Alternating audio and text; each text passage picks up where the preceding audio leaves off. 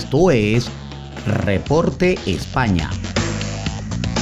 Por Noticias Digital 58, periodismo web de verdad. Muy buenas noches amigos, este es el resumen de Noticias Digital 58 transmitiendo desde la ciudad de Madrid, España. Les saluda Gabriel Higuera, CNP 20576. Comenzamos con eh, las informaciones del día de hoy. España supera los 10 millones de personas con la pauta completa de la vacuna contra el coronavirus. Más de 10 millones de personas han completado la pauta de vacunación contra el coronavirus en España un total de 10.257.209 personas inmunizadas frente al COVID-19. Es el hito al que se ha llegado este viernes con la publicación del último informe del Ministerio de Sanidad referente a la campaña de vacunación.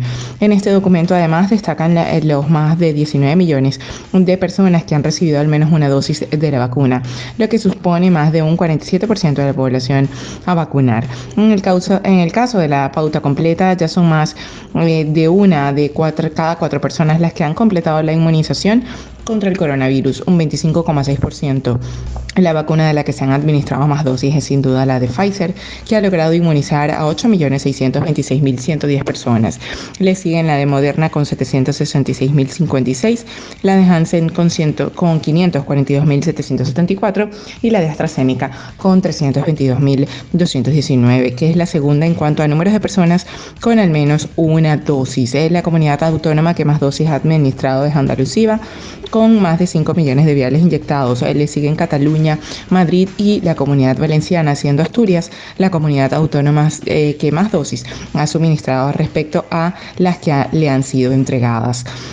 Madrid tacha de fraude el uso de la interterritorial y Darias avisa de que el acuerdo hay que cumplirlo.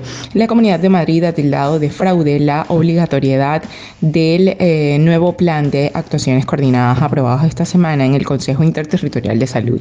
Con esta contundencia se ha pronunciado el viceconsejero de Sanidad en la región, Antonio Zapatero, que insiste eh, en que no acatarán las normas. Entendemos que nos parece que es un fraude usar el Consejo para imponer medidas a las comunidades comunidades autónomas, que son las que tienen las competencias. Esto es una intervención y nos parece que no es idónea ni proporcional a la situación actual.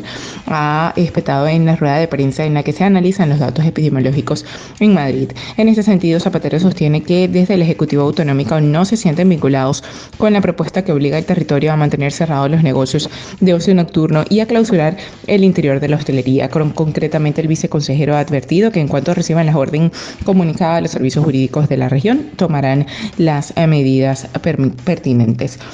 Y ya para finalizar, eh, la famosa tienda El Corte Inglés registra unas pérdidas históricas de casi 3 mil millones de euros por la pandemia. El Corte Inglés ha registrado unas pérdidas netas antes de provisiones de 445 millones de euros durante su ejercicio fiscal 2020-2021, entre marzo del 2020 y febrero de este año, marcado por la crisis sanitaria del COVID-19. Esta cifra sumada a su plan previsto de provisiones por valores de 2.500 millones de euros incrementa el total de pérdidas a casi 3.000 millones de euros.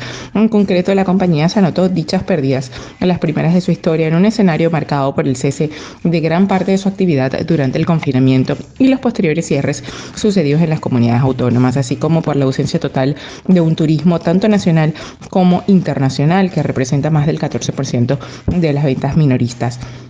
De acuerdo con las medidas de prudencia contable, este año se han registrado provisiones por valores de 2.500 millones de euros que se han destinado a cubrir deterioros de inmovilizado, existencias, reordenación voluntaria de la plantilla, créditos fiscales y otros. Esto es todo por el día de hoy. Recordemos que somos Noticias Digital 58, siempre llevándoles la mejor información para todos ustedes. Recuerda que el COVID no es ningún juego, utiliza la mascarilla, lávate las manos con frecuencia y mantén una distancia segura.